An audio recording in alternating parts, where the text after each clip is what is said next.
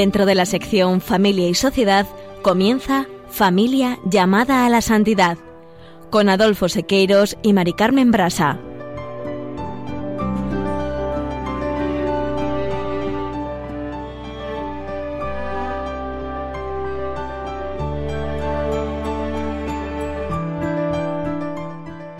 Buenos días, queridos oyentes de Radio María y familia Radio María. Bienvenidos un lunes más al programa Familia llamada a la Santidad. En la primera sección continuamos con el capítulo 4 del directorio, la pastoral del matrimonio y la familia, que en el apartado 5 trata el tema de las situaciones especiales que se viven en la familia. Dentro de estas situaciones, en el programa del día de hoy, hablaremos del maltrato.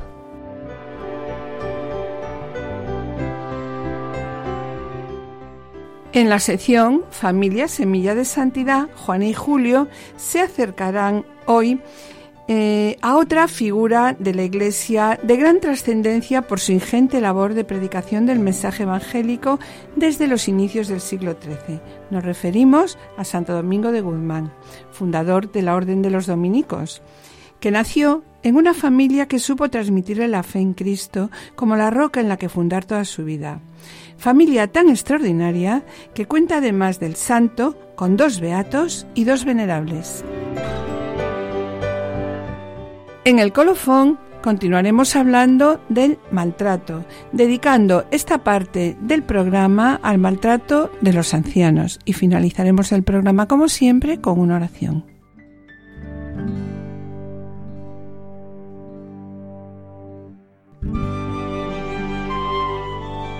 Directorio de la Pastoral Familiar. Bien, mis queridos oyentes, hoy vamos a seguir hablando con vosotros sobre las situaciones particulares de especial dificultad que se pueden presentar en las familias, a, las que la Iglesia, como madre que es, debe dedicarle mayor atención. ¿Y qué nos dice sobre ellas el directorio, Adolfo? Sí, Mari Carmen.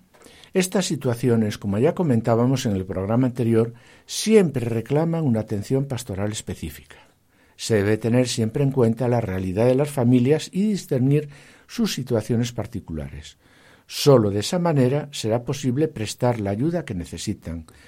Es lo que nos dice el punto 185 del Directorio de la Pastoral Familiar. En el programa anterior hemos hablado de los matrimonios sin hijos, de las personas mayores y matrimonios de edad avanzada y de las situaciones de viudedad. Pues bien, en el programa del día de hoy vamos a hablar de cuestiones que preocupan y alarman a las familias por la trascendencia que presentan, pues como es el caso de los malos tratos en el ámbito familiar. Personas que, como refleja el directorio, han de encontrar el apoyo de la Iglesia, de toda la sociedad y que necesitan una especial cercanía cristiana. Sobre la cuestión de los malos tratos en el entorno familiar, frente a lo que parece más común, el maltrato contra la mujer no es el más extendido. Y partiendo de la base que en toda violencia, toda es un atentado contra los derechos fundamentales de otro ser humano.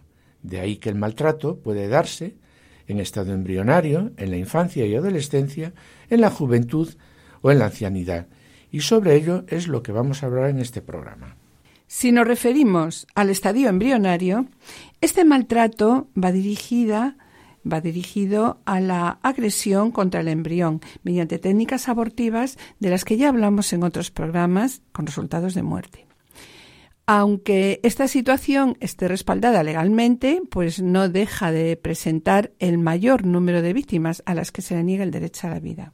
Bien, queridos oyentes, como muchos de vosotros sabéis, Adolfo es pediatra y junto con la doctora Sirven dirigen el programa de medicina para que tengan vida, que se emite todos los martes a las 11 de la mañana. Pues aprovechando que tenemos aquí a un experto, vamos a hablar sobre esto. Lo primero que queremos preguntarte, Adolfo, sobre el maltrato infantil en la infancia.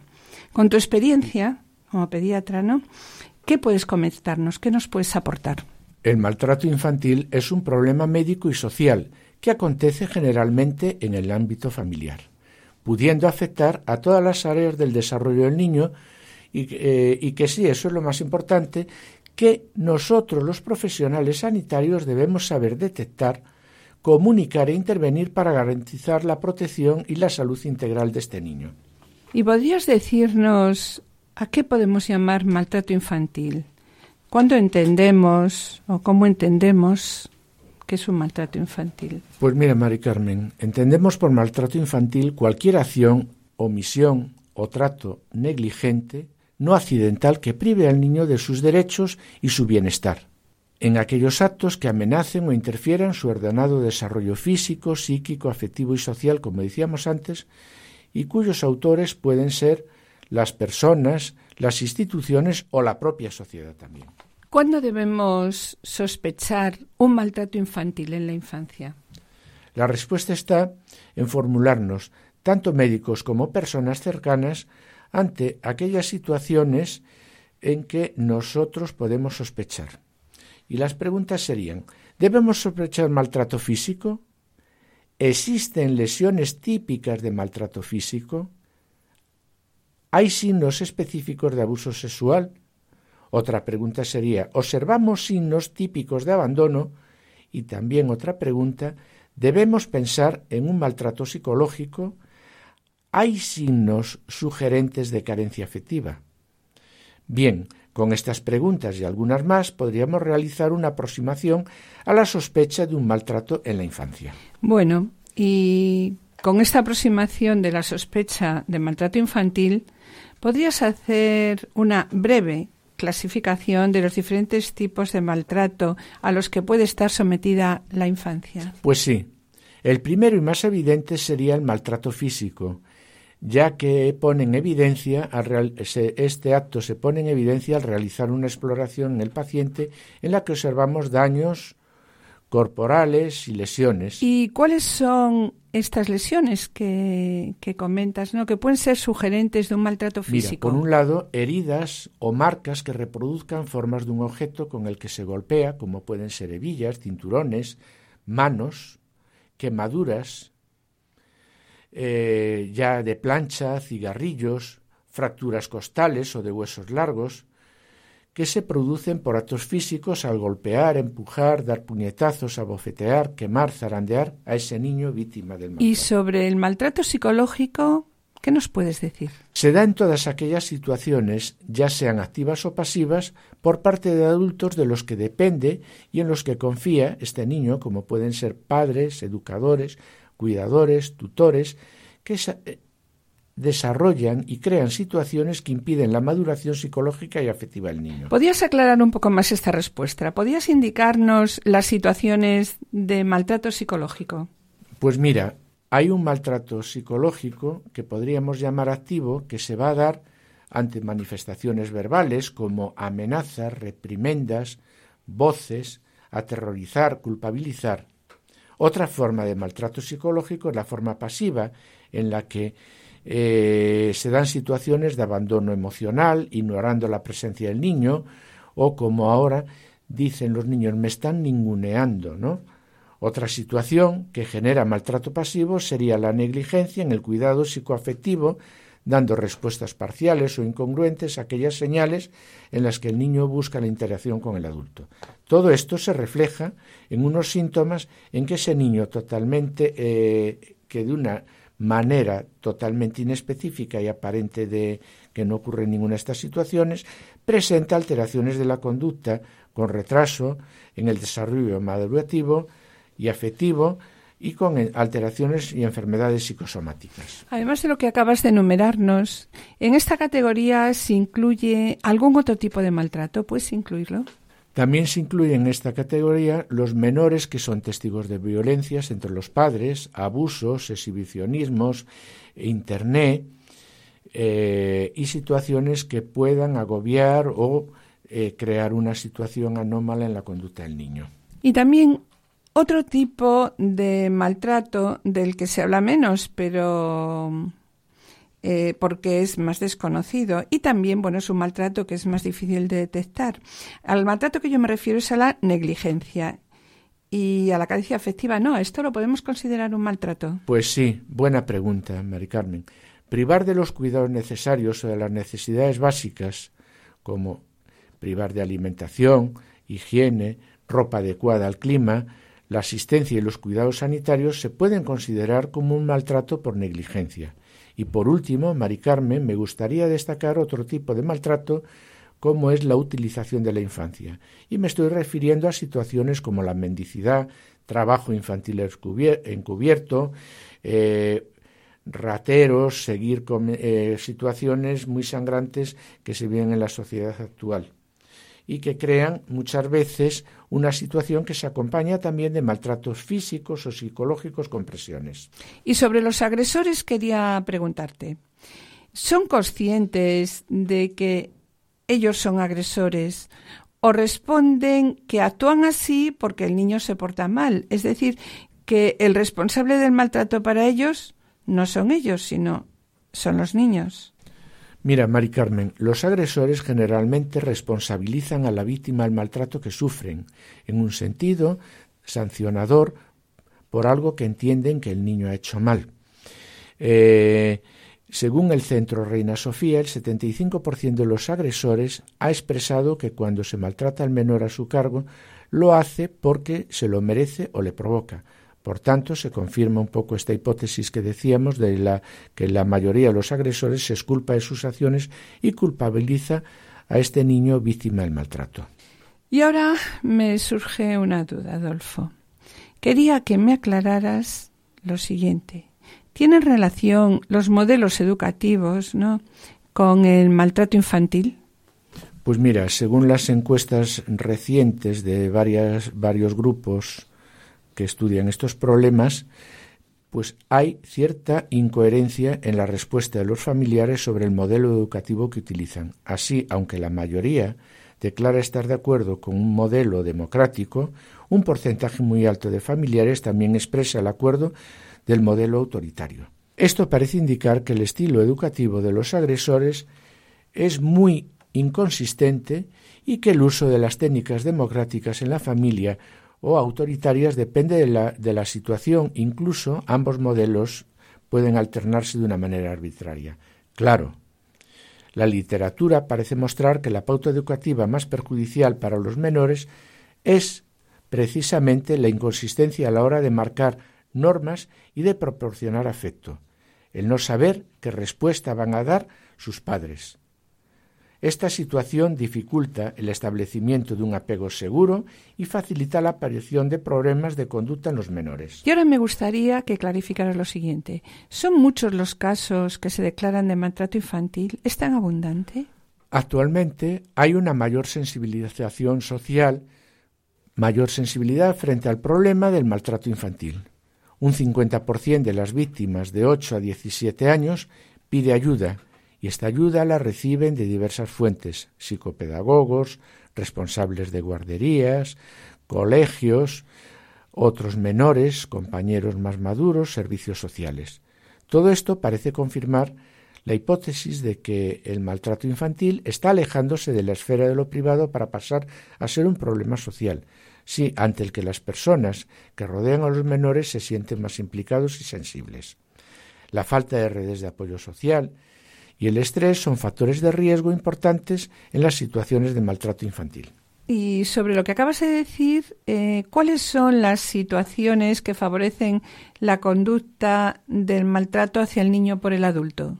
Son factores predisponentes y precipitantes no tener ayuda de familiares, amigos, para el cuidado de los menores, vivir situaciones de estrés dentro de las que destacan esencialmente los problemas laborales, por encima de los problemas económicos y de salud, siendo los padres los principales agresores en, casos de maltrato físico, psicológico y abusos, mientras que las madres en aquellos casos de negligencia. Bien, Adolfo. Después de haber reflexionado sobre el maltrato infantil, vamos a recordar las palabras del Papa Francisco pronunciadas con motivo de la celebración de la Jornada Mundial de los Derechos del Niño. El Papa Francisco exhorta a todos a defender a los menores de toda forma de servidumbre, maltrato y explotación, diciendo Protejamos a los niños de los maltratos y la explotación. El Papa expresó también aquí su confianza en que la comunidad internacional vigile atentamente la condición de vida de los niños, en particular allí donde estos niños están expuestos a ser reclutados por grupos armados y que ayude a las familias a garantizar a todos los niños y niñas el derecho a la escolarización y la educación.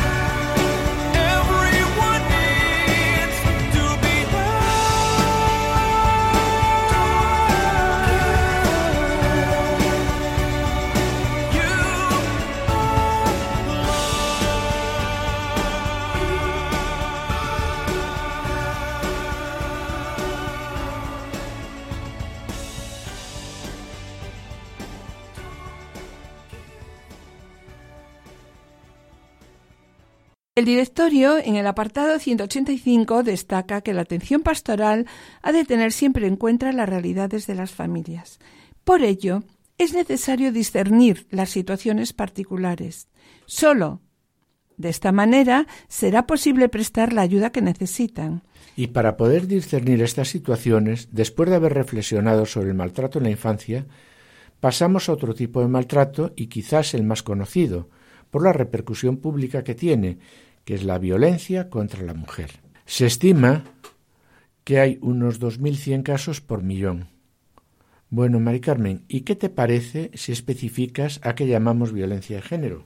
Según la Ley 2004, conocida como Ley Integral de la Violencia de Género, dice lo siguiente. Violencia de género comprende todo acto de violencia física o psicológica, incluidas también las agresiones a la libertad sexual, las amenazas, las coacciones o la privación arbitraria de libertad.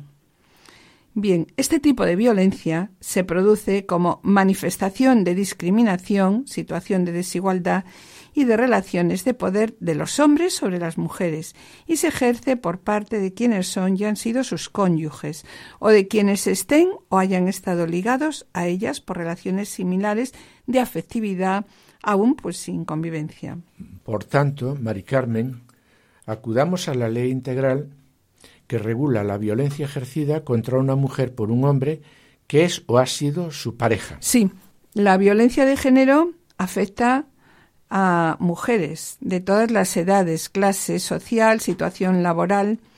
Sin duda, la manifestación más extrema de esta violencia son las mujeres que mueren a manos de sus parejas o extraparejas. ¿Y podrías detallar la situación que tenemos en España en cuanto a la violencia de género? Pues mira, Adolfo, la estadística de víctimas mortales por violencia de género proporciona información sobre el número y características sociodemográficas de las mujeres que mueren cada año como víctimas de violencia de género y también pues de sus agresores. La delegación del Gobierno contra la violencia de género destaca lo siguiente. En el año 2014 murieron a manos de sus parejas o exparejas 54 mujeres. Y un dato que creo que es importante destacar es que tan solo una tercera parte de estas, de estas víctimas mortales no habían denunciado a su agresor. Y fíjate, solamente un 7% de estas víctimas mortales tenían medidas de protección cuando se produjeron los hechos. Y ahora, Mari Carmen, querría que comentaras cuál es la relación de la víctima con el agresor.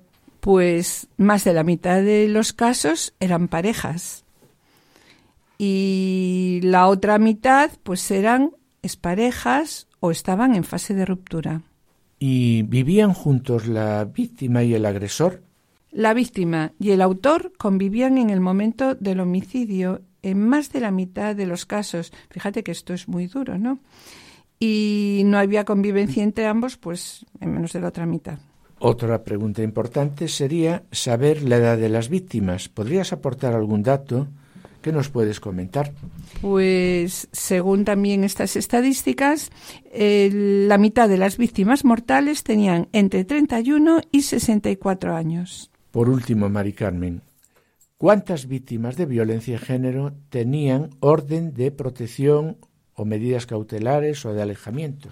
Pues continuando con la estadística del año 2014, el número de víctimas de violencia de género con orden de protección o medidas cautelares era de 27.000 mujeres. Después de haber reflexionado sobre la realidad del maltrato en la mujer, querría preguntarte, ¿qué papel juega la Iglesia contra la violencia de género y cómo está ayudando la Iglesia a estas víctimas. Mira, Adolfo, son numerosas las instituciones eclesiales que han dado un paso adelante en la lucha contra esta lacra. Entre estas instituciones eh, destaco el papel de los COF, los Centros de Orientación Familiar. La Iglesia española ha emprendido un meritorio esfuerzo, un gran esfuerzo, más mm, cuanto que ningún colectivo ni entidad ha encontrado la manera de cortar de raíz un mal que parece endémico, para contribuir a resolver este fenómeno. En los más mm, de 100, en los más de los 100 centros de orientación familiar, los COF, vinculados a la Iglesia, se ofrece atención psicológica y terapia familiar profesionalizada y generalmente gratuita. En estos centros de orientación se realiza primero una atención especial ayudando a mediar en los conflictos primero de la pareja, a sostener a las familias en precario y apoyar a las víctimas de este maltrato doméstico. ¿Y qué dice el directorio de la pastoral familiar en el caso de los malos tratos tan frecuentes hoy? En el punto 201 del directorio nos dice que la pastoral de la Iglesia debe ayudar a la buena convivencia, comunicación y diálogo en el seno de las familias para que éstas sean verdaderamente comunidades de vida y amor conforme a su vocación. La pastoral familiar debe estar cerca de estas familias y cuando haya dificultades para una buena convivencia, a través, como acabamos de comentar, ¿no? de los centros de orientación familiar, de los COF, ofrecer consultas e intervenciones adecuadas para restablecer la armonía. Y claro, si se llega a situaciones graves de maltratos, ha de aceptarse la separación como un mal menor. Además, es conveniente que se estudie si en estos casos puede haber causas de nulidad. En definitiva, las familias en situaciones especiales deben encontrar el apoyo de la Iglesia, que les guiará para intentar superar sus dificultades y les ayudará a acercarse a Dios para pedir su apoyo. Este es el gran reto al que se enfrenta la pastoral familiar, tanto parroquial como diocesana. Y sobre este problema me gustaría presentar ahora una humilde oración que escuché a una mujer guaraní y que decía, Hola Señor, estoy aquí. Solo quiero pedirte una cosa. Cuando era pequeña, mi padre me pegaba y todo el mundo decía, pobre niña Angelina. Me casé y mi marido borracho, me pegaba y maltrataba, y todo el mundo decía, pobre niña Angelina. Tengo un hijo, drogadicto, que me pega, y todo el mundo dice, pobre niña Angelina. Solo te pido una cosa, que cuando llegue al cielo no me digas, pobre niña Angelina. Bien, con esta humilde oración, mis queridos amigos, queremos reflejar el dolor que existe en una buena parte de la humanidad ocasionada por los malos tratos.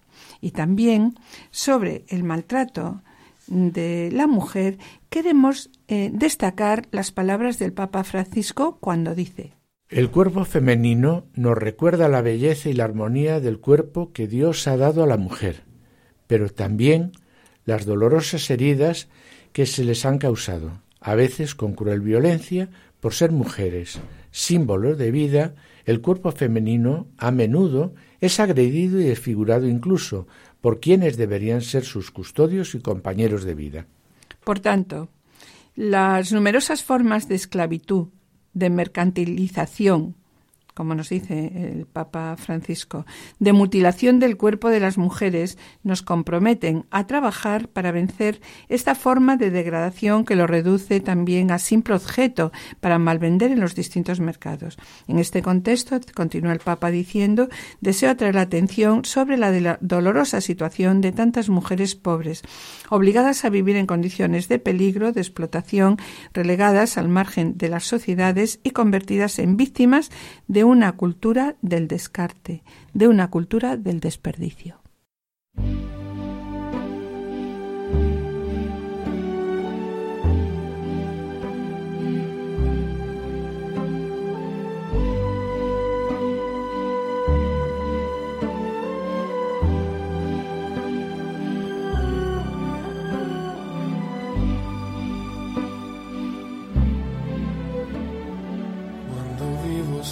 Sueño un horizonte falto de palabras.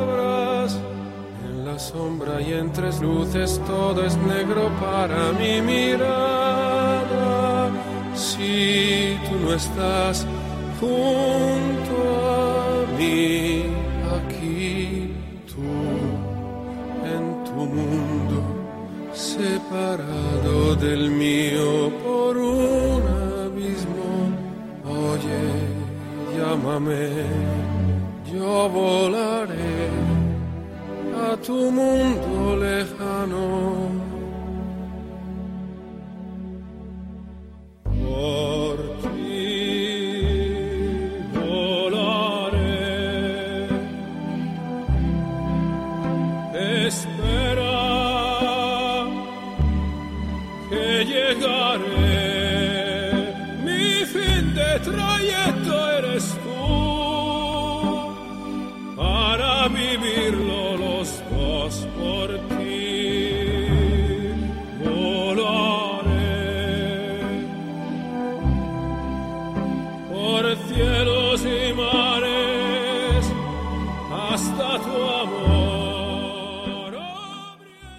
Queridos oyentes y familia Radio María, estamos en el programa Familia llamada a la Santidad, dirigido por Adolfo Sequeiros y quien les habla Mari Carmen Brasa, con sintonías originales y bandas sonoras especialmente compuesta para cada uno de los capítulos de Familia Semilla de Santidad por nuestro querido compositor Seque. Finalizamos esta primera sección y antes de iniciar la segunda sección del programa quisiéramos adelantarles que en el colofón trataremos el problema del maltrato a los ancianos y recordaremos unas palabras del Papa.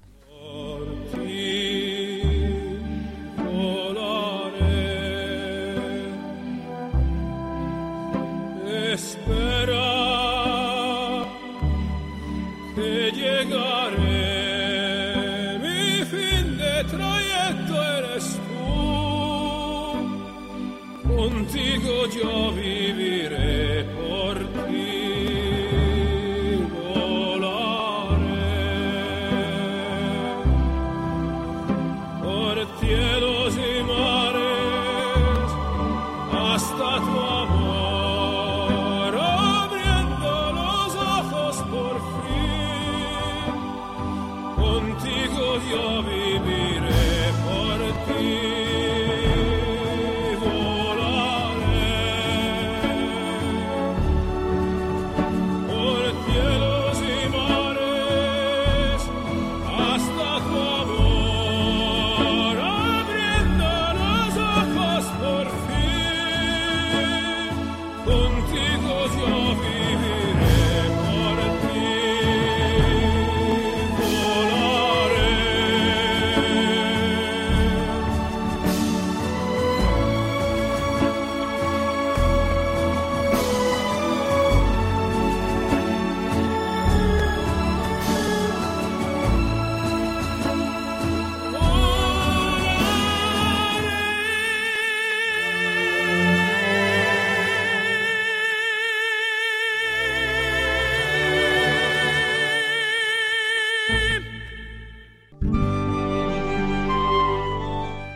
Familia, semilla de santidad. Queridos oyentes de Radio María, el espacio Familia Semilla de Santidad nos acerca hoy a otra figura de la Iglesia de gran trascendencia por su ingente labor de predicación del mensaje evangélico desde los inicios del siglo XIII. Nos referimos a Santo Domingo de Guzmán, fundador de la Orden de los Dominicos, que nació en una familia que supo transmitirle la fe en Cristo como la roca en la que fundar toda su vida. Familia tan extraordinaria que cuenta, además del santo, con dos beatos y dos venerables. Conozcamos, pues, su historia.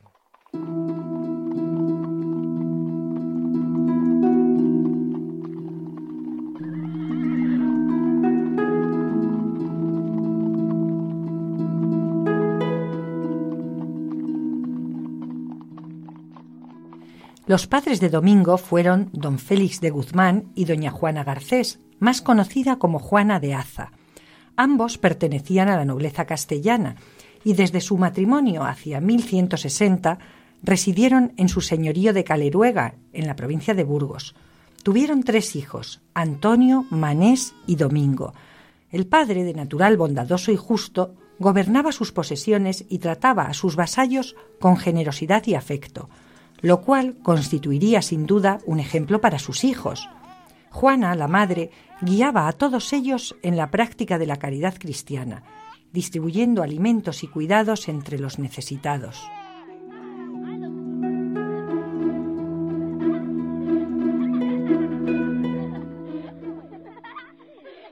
En efecto, también era ella quien cuidaba de las enseñanzas religiosas de sus hijos durante sus primeros años. Tenía una gran devoción mariana y supo transmitir la fe y el amor a Dios de manera tan profunda que los tres llegaron al sacerdocio. Para que la educación de los niños fuera más completa, los envió al monasterio de Gumiel de Izán, donde su hermano era arcipreste. Ella confió siempre en las enseñanzas de la Iglesia y a ella le encomendó su mayor bien, sus hijos. Así es, una muestra de esa confianza la encontramos en un suceso conocido de su biografía. Cuando estaba embarazada de su tercer hijo, tuvo un sueño que la llenó de inquietud. Soñó que llevaba un perro en el vientre y que el perro saltaba fuera con una antorcha en el hocico y ponía fuego al mundo entero.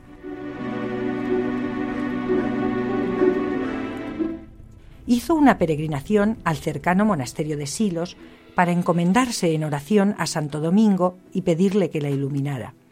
Sintió que el santo le decía que el niño que iba a nacer dedicaría su obra a cuidar del rebaño del Señor. Juana, confortada, prometió poner al niño el nombre de Domingo. Más tarde, el perro se convertiría en el símbolo de la Orden de Santo Domingo y también dio origen al juego de palabras dominicanes, los perros guardianes del rebaño del Señor.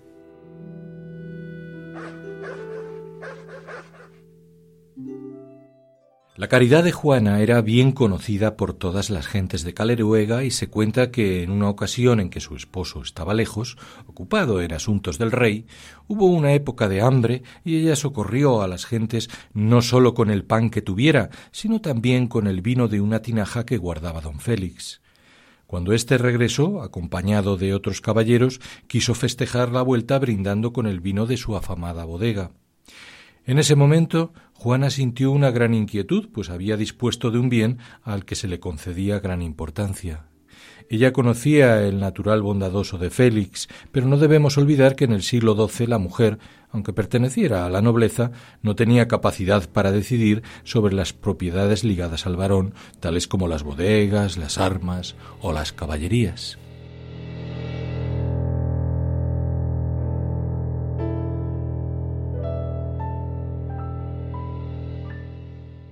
Temor e inquietud decimos cuando el esposo le pidió que se sirviera el vino.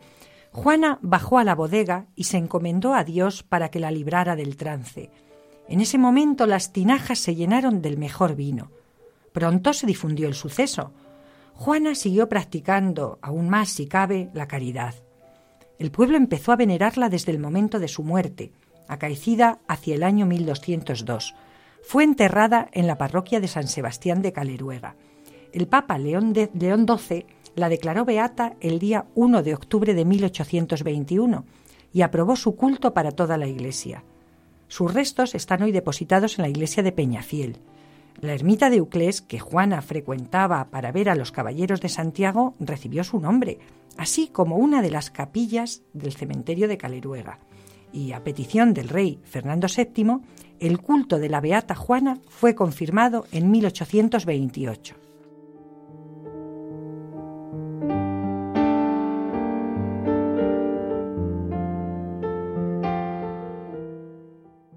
Por su parte, don Félix muere a los 60 años de edad con fama de santidad entre los suyos y hoy es considerado como venerable. Es enterrado en miel de Izán, en el monasterio que tan importante fue en la vida de sus hijos, y sus restos reposaron allí hasta 1864, fecha en que fueron descubiertos y entregados al convento de las Madres Dominicas de Caleruega, donde descansan junto a su hijo mayor, don Antonio de Guzmán.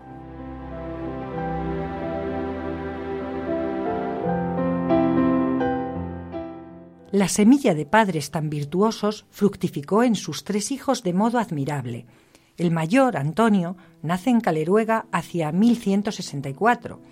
Al igual que sus hermanos, se cree que después de su primera infancia fue educado por su tío, que era arcipreste en Gumiel de Izán. Hacia 1190 recibe las órdenes sagradas y como había aprendido principalmente de su madre, se dedicó al ejercicio de la caridad cuidando a pobres y enfermos precisamente en el monasterio de Silos, tan ligado también a la devoción de su familia. Cuando mueren sus padres, entra en posesión del señorío de Caleruega y debe renunciar a la vida consagrada. Pero la providencia le marca en su nuevo estado otro camino de santidad. Transforma su residencia en un hospital para los más necesitados y a su mantenimiento dedicará las rentas de sus cuantiosas posesiones. Por todo ello es declarado venerable por la Iglesia.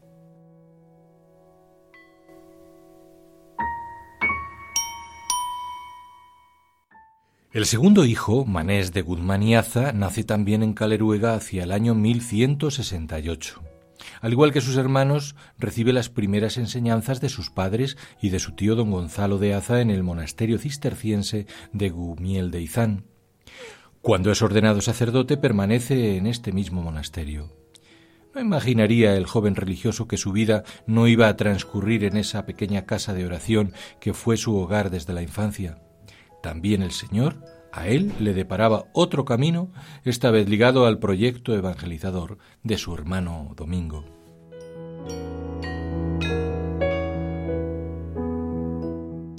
Así es, pronto se incorpora a la labor apostólica de Santo Domingo en el sur de Francia y es una pieza fundamental en los inicios de la Orden de Predicadores. Sirva como dato el que el 15 de agosto de 1217 salió con otros compañeros hacia París para fundar el convento de Santiago. Era tenido como religioso ejemplar. En su personalidad unía el carácter activo de la predicación para salvar las almas junto con un profundo espíritu de contemplación. Santo Domingo reconocía en su hermano esa capacidad de organización y a la vez la espiritualidad que rodeaba su labor, y ello era especialmente valorado en los nuevos conventos de monjas que estaban surgiendo en su orden. Así, en 1219 lo nombró capellán y director espiritual del convento de Dominicas Contemplativas de Madrid.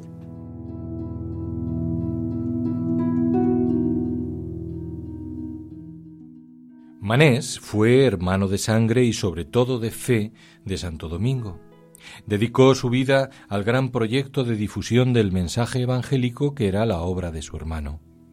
Por ello, Pocos años después de la muerte de éste, regresa a Caleruega para levantar una pequeña ermita en honor de su hermano Domingo, recientemente canonizado.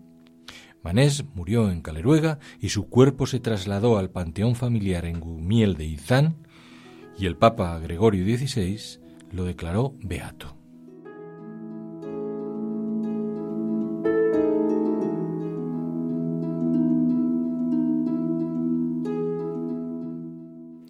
En esta familia santa, la figura central es Domingo de Guzmán, cuya biografía y labor evangelizadora son universalmente conocidas. Este espacio pretende destacar, no obstante, las huellas que en su vocación dejaron sus padres y hermanos, y especialmente la semilla que él sembró en la vida de caridad de su hermano Antonio y en la predicación de su hermano Manés. Se presenta ante nosotros una de las muestras más evidentes de ejemplo de los padres en la transmisión de la fe, en el caso de Domingo, ya desde el sueño profético de su madre, sus primeros años fueron testigos de la caridad y profunda fe vivida en su casa. También la educación en el convento de Gumiel de Izán, guiado por su tío, en el que se despertó su vocación religiosa.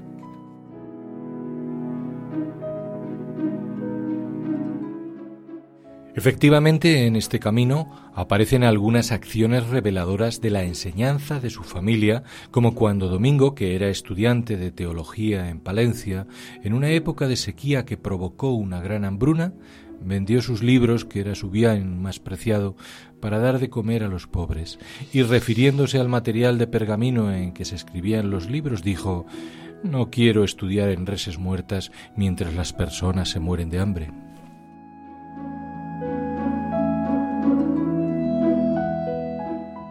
Su extraordinaria inteligencia, así como su profundo conocimiento de la teología y sus dotes para la oratoria, pronto destacaron.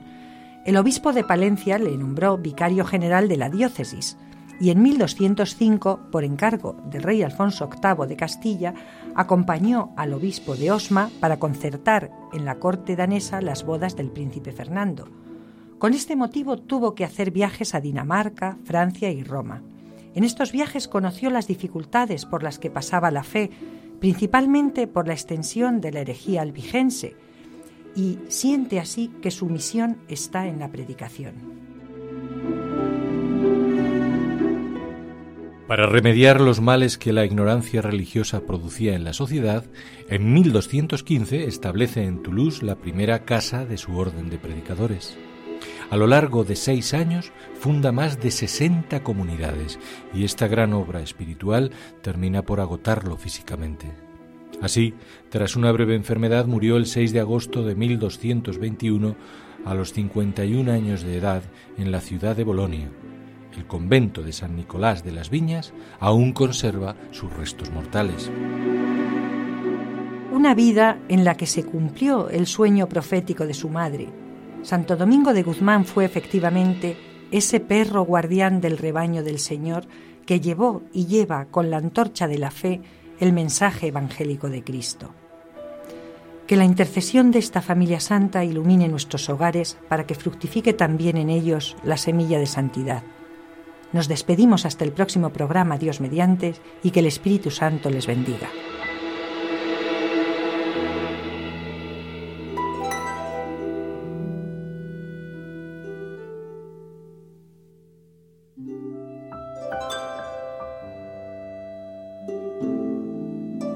Queridos oyentes y familia Radio María, estamos en el programa Familia llamada a la Santidad dirigido por Adolfo Sequeiros y quien les habla, Mari Carmen Brasa, con la colaboración de Seque, nuestro querido compositor musical, responsable también de sonido y grabación, y de Juana y Julio, relatores de Familia Semilla de Santidad.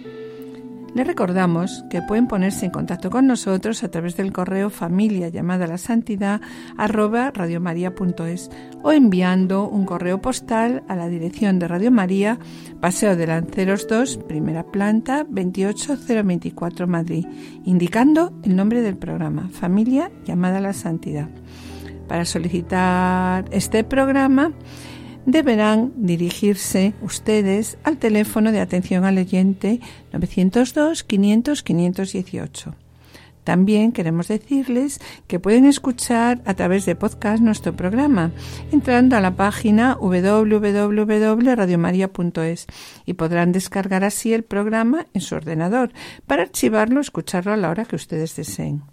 Y bien, mis queridos oyentes, gracias por los correos que enviáis al programa. Intentaremos contestar puntualmente y vuestras palabras sabéis que son de gran ayuda para todos nosotros. Colofón.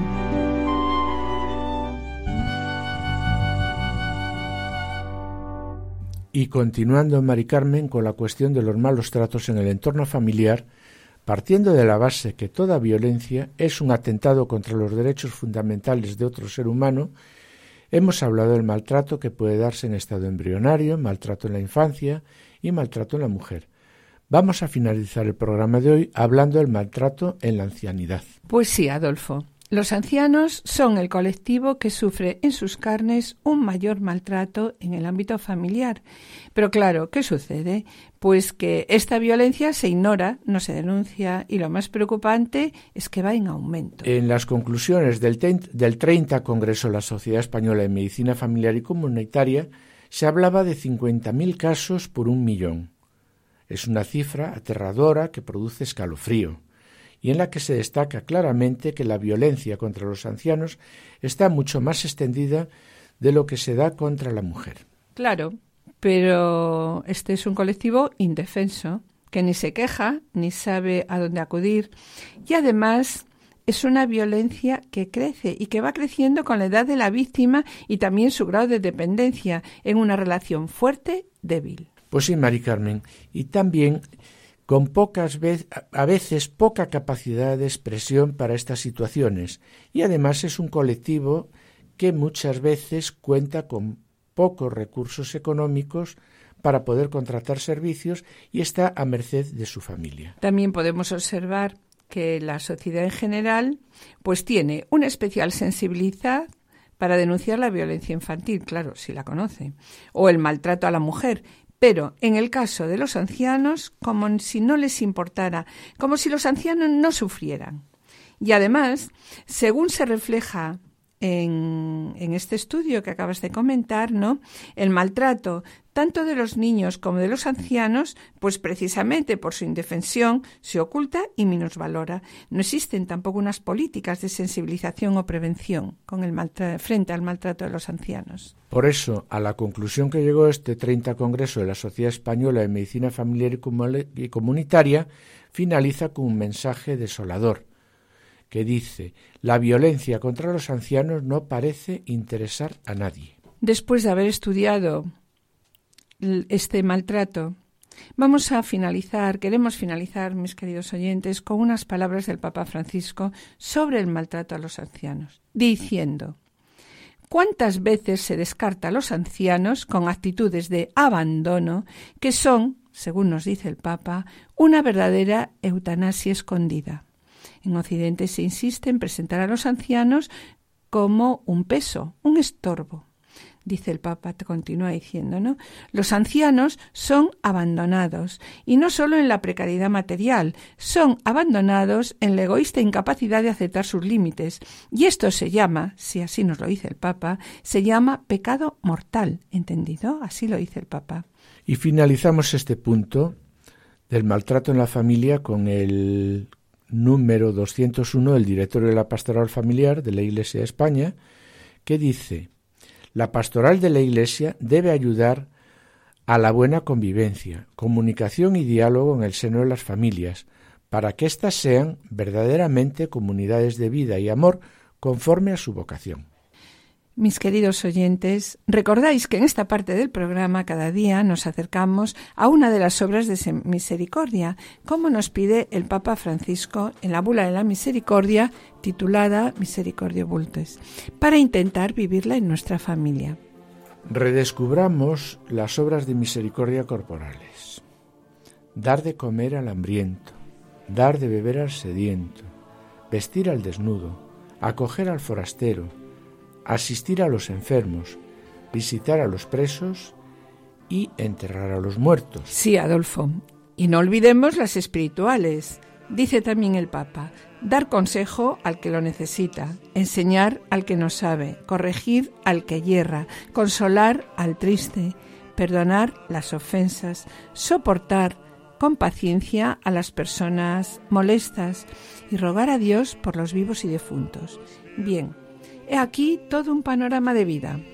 Y el Papa nos recuerda también que tan importante es el hacer como el ser. Es decir, no basta hacer obras de misericordia, sino hay que experimentar la misericordia, hay que ser misericordiosos con los demás.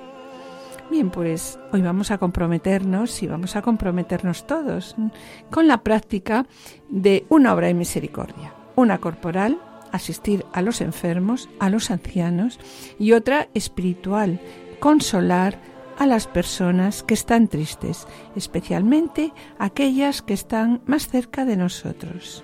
Señor, también te pedimos que nuestras familias sean templos de la misericordia, en donde se enseñe a vivirla, con el mismo deseo y apostolado que lo hicieron la Virgen María y San José.